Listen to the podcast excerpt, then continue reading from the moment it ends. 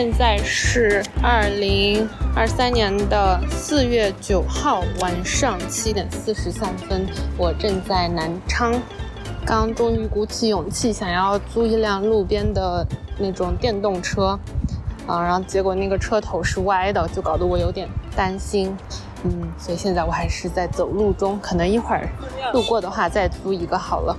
刚刚的晚饭是。在住的附近的一个小区里面的楼下，随便找了一家店，吃了一碗牛肉拌粉，还有一个豆腐排骨的瓦罐汤。因为看了一下小红书，还有长毛巷上面大家给我的建议，很多都是说不用去吃那些网红店，就。随便找一家，呃，小区楼下的店就可以了。嗯，反正我觉得是挺好吃的吧，因为我也没有吃过别家的，不知道这个对比起来怎么样。这几天从长沙到宜春再到南昌，我觉得我印象最好的还是南昌也。当然，我看到的都是非常非常浅显、浮光掠影式的。嗯，但就我能够去到的。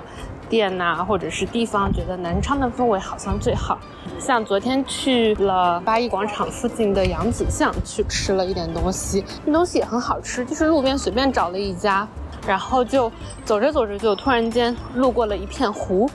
原来那个是东湖，嗯，我们就去里边逛，然后发现原来那就是一个公园，叫八一公园，你就会觉得公园里面大家都很和谐，就有各种各样的活动。嗯，就有人在唱歌啦，有人在划船，有人在，当然会有很多很多人在拍照片。嗯，还路过了相亲角，在网络上面看到过很多次的相亲角，但还是第一次在现实生活中路过相亲角，然后。相亲角的话，反正就是那样了，就有很多很多的一块块的牌子，就是把大家的这些东西都罗列出来。因为他们应该都是有不同的机构，所以大家写的都比较的千篇一律吧。女生嘛，基本上都是温柔善良，有一份工作。他们基本上找的男的都是那种比他稍微高一点，然后有一技之长的男的。我印象比较深刻的话，是一个大姐，嗯，她就是自己胸前挂了一块牌子，上面的话是放的她自己的照片以及她自己的一些条件和她的要求吧。就她是一九六几年的一个女生，一直都没有结婚这样。然后从那块牌子上面来看的话，觉得她应该已经在用这块牌子用了挺久的了。不过我觉得，至少她是本人替自己来相亲，我觉得也挺好的。因为在宜春的话，我们就只去了那个温汤镇，就是一个泡温泉的小镇，而且我们去的时候是周四周五的白天和晚上，所以就没有什么人，基本上就只有年纪稍微大一点、年长一点的旅游团。所以我跟我朋友两个人在那边就显得格格不入，经常就是进了一家餐馆，然后就发现整个餐馆里面只有我们两个是还算年轻人吧，剩下的可能都是要到老年人的那个年龄层。但是来了南昌之后，就觉得好年轻啊！因为我们可能住的地方就是在这边红滩谷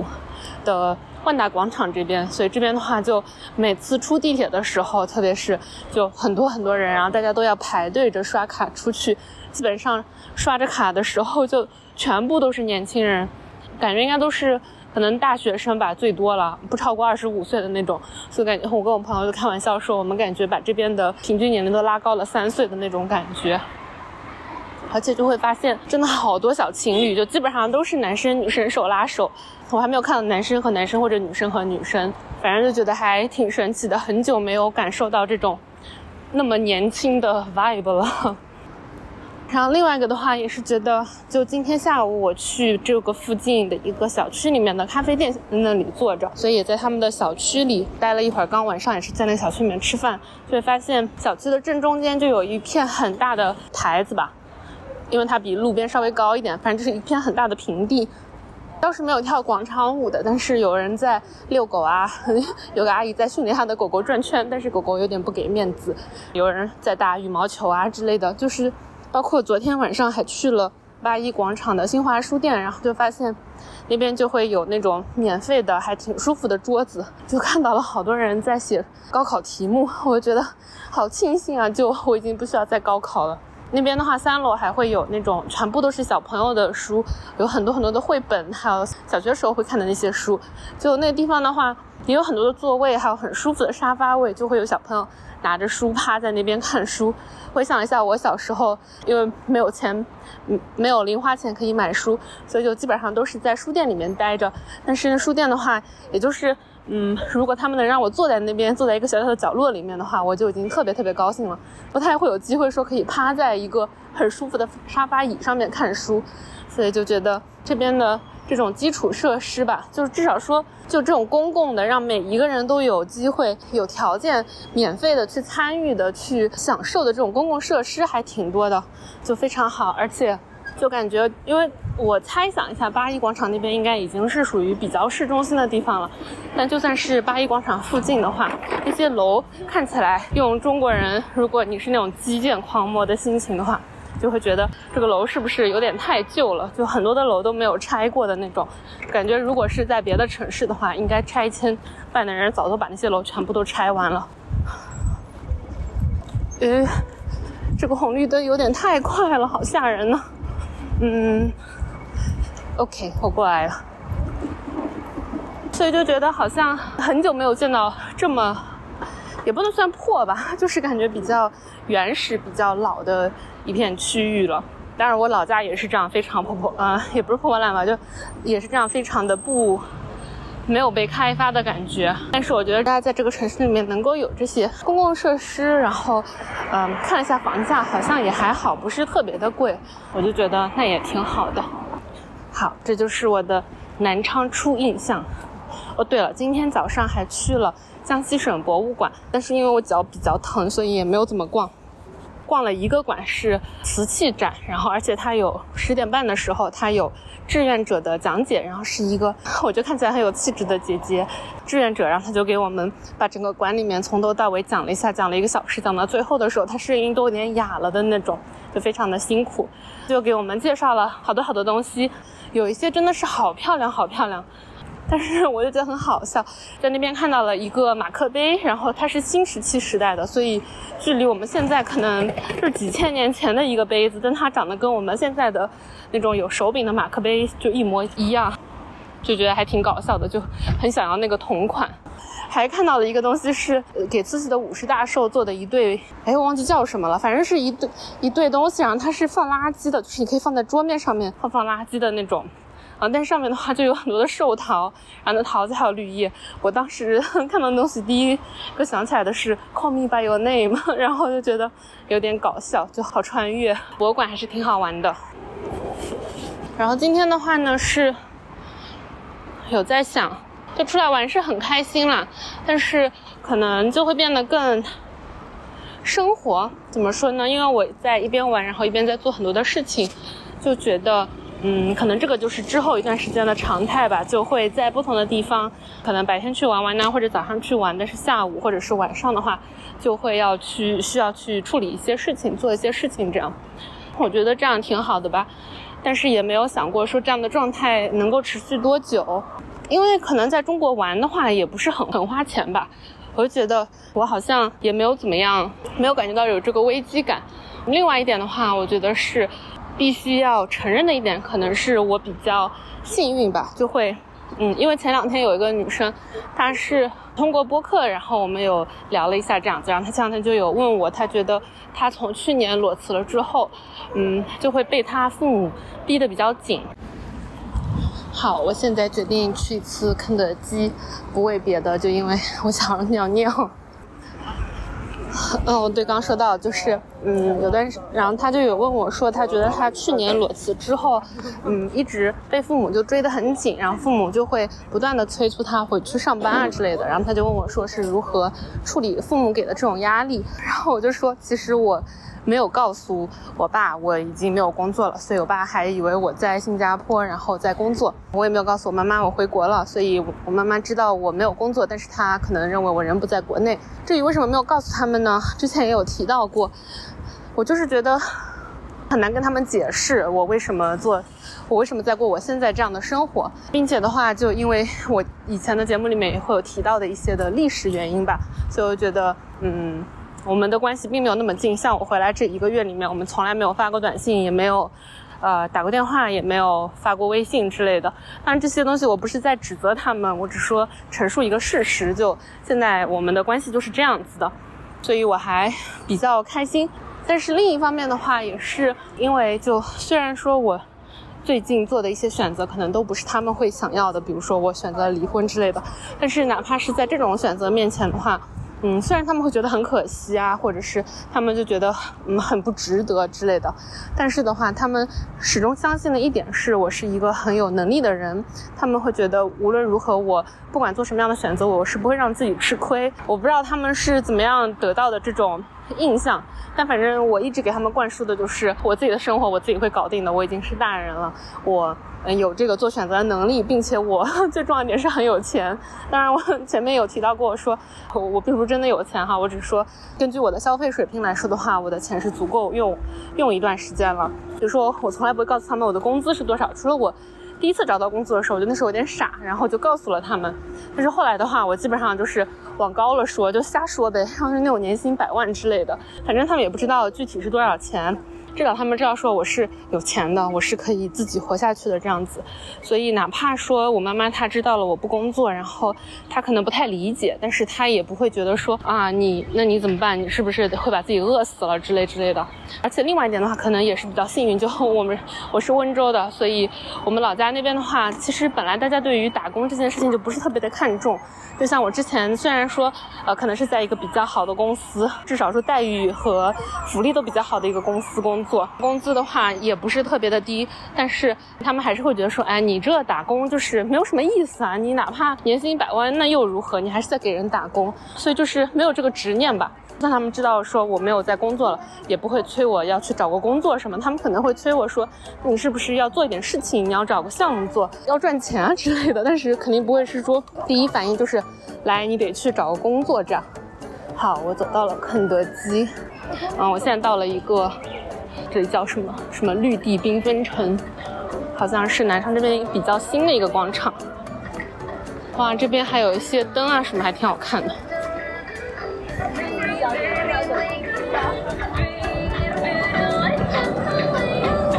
还有人在教小朋友轮滑。可惜我不能够滑板了，不然的话我还可以滑板呢。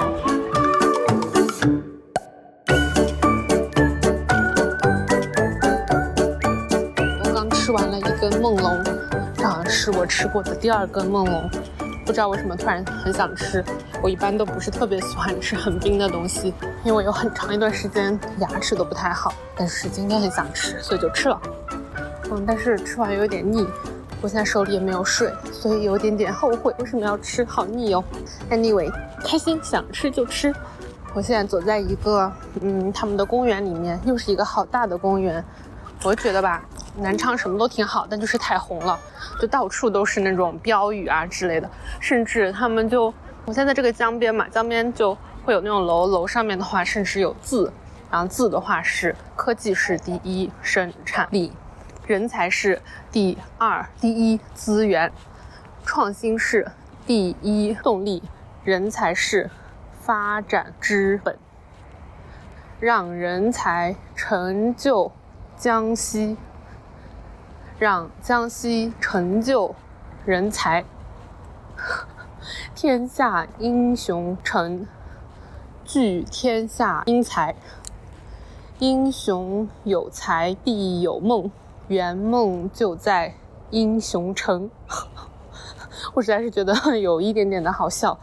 对党忠诚，纪律严明，赴汤蹈火，竭诚为民。忠诚的守夜人，守夜人还带着引号，哇，总之就是，就让你觉得整个城市都有一点怪怪的。这么好看的楼上面，为什么要打些这这种东西呢？但是我现在这一片地方还挺大的，我看一下地处是什么。哦，这是南昌市人民政府，是我僭越了，要说话小声一点，免得被抓走了。啊，对，前面的话说到。关于父母，而且我觉得，嗯，在我决定离婚之后的这段时间里面，嗯，我也有学到了一些和父母交流的经验吧，因为我是属于。嗯，在二零二零年年初的时候，我就意识到一个很大的问题，就是我当时是属于一看到我妈给我发信息，我就会整个人爆炸，就哪怕她只是问我说，嗯，今天早上吃了什么，我都会整个人爆炸的那种。所以我当时觉得这个状态非常的不健康。啊，我当时的话是先把她的信息给屏蔽掉了，就就不会有信息的那个提示，除非是我自己点开微信，然后看到他跟我说话。我觉得这个事情的话，就首先是让我觉得我的心里稍微平静了一点，就就我不会有那种一条信来了，然后我就我就会想，我靠，是不是我妈给我发信息这样子？当然，我我这里说这个的话，我也不是想要责怪他们之类的，我觉得只是就是因为各种各样的因素，然后我们的关系变成了这样子吧。我觉得他们就相比较之下已经是做的挺好的了。做到这里的话还是不够，然后后来的话，我是会跟他们说，我就会跟我妈妈直接说，哪一些话题是我不会再跟你聊了的。就比如说他，我跟他关于离婚的事情，严肃认真的聊了好几次之后，就我把我所有的想法以及我为什么要离婚啊之类的全部都告诉了他。在那个之后的话，我就会觉得我好像已经没有什么可说的了。就你再问我，我还是用那些话来重复回答你，所以我就直接跟他说，在关于这个话题上面，我不会再跟你。嗯，重复的在这样不停的说这些车轱辘话了。就如果你还要跟我聊的话，那我就不会回复你了，并且我说到做到。他之后要是再跟我说那些东西的话，我就直接不回复他。当然他会觉得很伤心，他会觉得说为什么就是一个女儿养这么大，然后女儿就不理他了，就不孝顺啊之类的。然后他也会跟别人哭诉这件事情，包括我姐姐也会问我说，你不会觉得会有一点？内疚嘛，就你都不理他这样。但是我我觉得我近几年的话会更相信说，就每个人的心理健康都是很重要的，并且你必须要保持，保证自己的心理是健康的。就你要保证自己不是一颗枯井，你保证自己的这口井里面是有水的，这样的话你才能说我接一点水给别人喝，呃，我才可以去关注、去关心、去照顾到别人的情绪。所以我就决定，我一定要把自己的心理状态调理好了。那对于当时的我来说的话，每次就不停的回复我父母的信息。是对我的心理健康非常大的一个打击。就每次跟他们，嗯，说聊完天、说完话的话，我需要好几天才能够缓过来，就才可以重新把我的精力投入到我的生活本身。所以我就觉得这个事情它不行，我不可以再这样继续下去了。过了一段时间之后，我妈妈确实也不找我聊这些事情了，但她她是肯定有别的出口，比如她会找我姐聊这个事情，所以我姐姐也被我搞得有点崩溃。但是怎么说呢？我觉得我可能是会带有一定的愧疚吧，但是我不觉得说这样做，就是我觉得我是处于一种保护自己的状况下面来做的这件事情。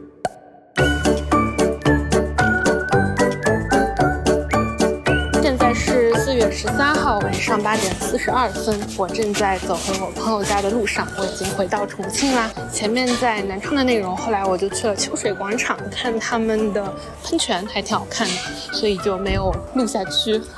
我感觉我在做一种很新型的播客，就是一边散步一边讲吧，可能也可以叫散讲，也可以叫散讲，就是散步着讲这样。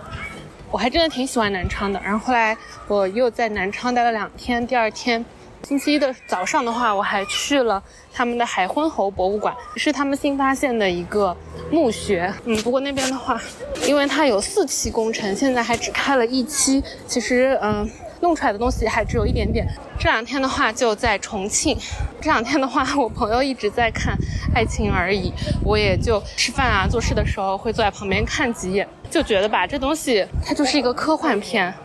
嗯，我觉得像女主这样子，就是从内到外都非常优秀的女生是很多的，是存在的。但是像男主这样的男生，我觉得吧，就只因天上有的那种，就不可能在现实生活中出现。所以呢，看归看，就一点都没有上头，因为就觉得这个东西它不现实。But anyway，还是挺好看的吧。就至少没有那么的狗血吧。虽然我朋友就一直在说吴磊怎么能有这么多的时间，就吴磊演的角色怎么能有这么多的时间，随时随地都出现，分身术一样。就其实散讲这个节目的话。撒口这个节目，我也没有想好到底会做成什么样的。每个星期更一期的话，也是我自己给自己立的一个小目标，因为就觉得每个星期也只是十几分钟。我其实会剪一下吧，但其实剪的也比较少，就不会像我做奥妈妈那样子就剪得非常的精细。嗯，因为奥妈妈就是一个比较正经的节目嘛。然后这个的话，我就是想要做的稍微随意一点。这个会做成什么样，我也不知道。就如果你有什么建议，或者是你喜欢前面的某一。期的氛围或嗯之类的话也可以告诉我，因为就每一期我感觉我的心情啊，然后以及我的嗯状态都不太一样，反正都是记录一下当下吧，就当下最想讲的一些不经过大脑思考的话，以后可能回听的话会觉得比较好玩，反正也赚不了钱，那我就想说什么说什么啦。好，那我们就下周再见，拜拜。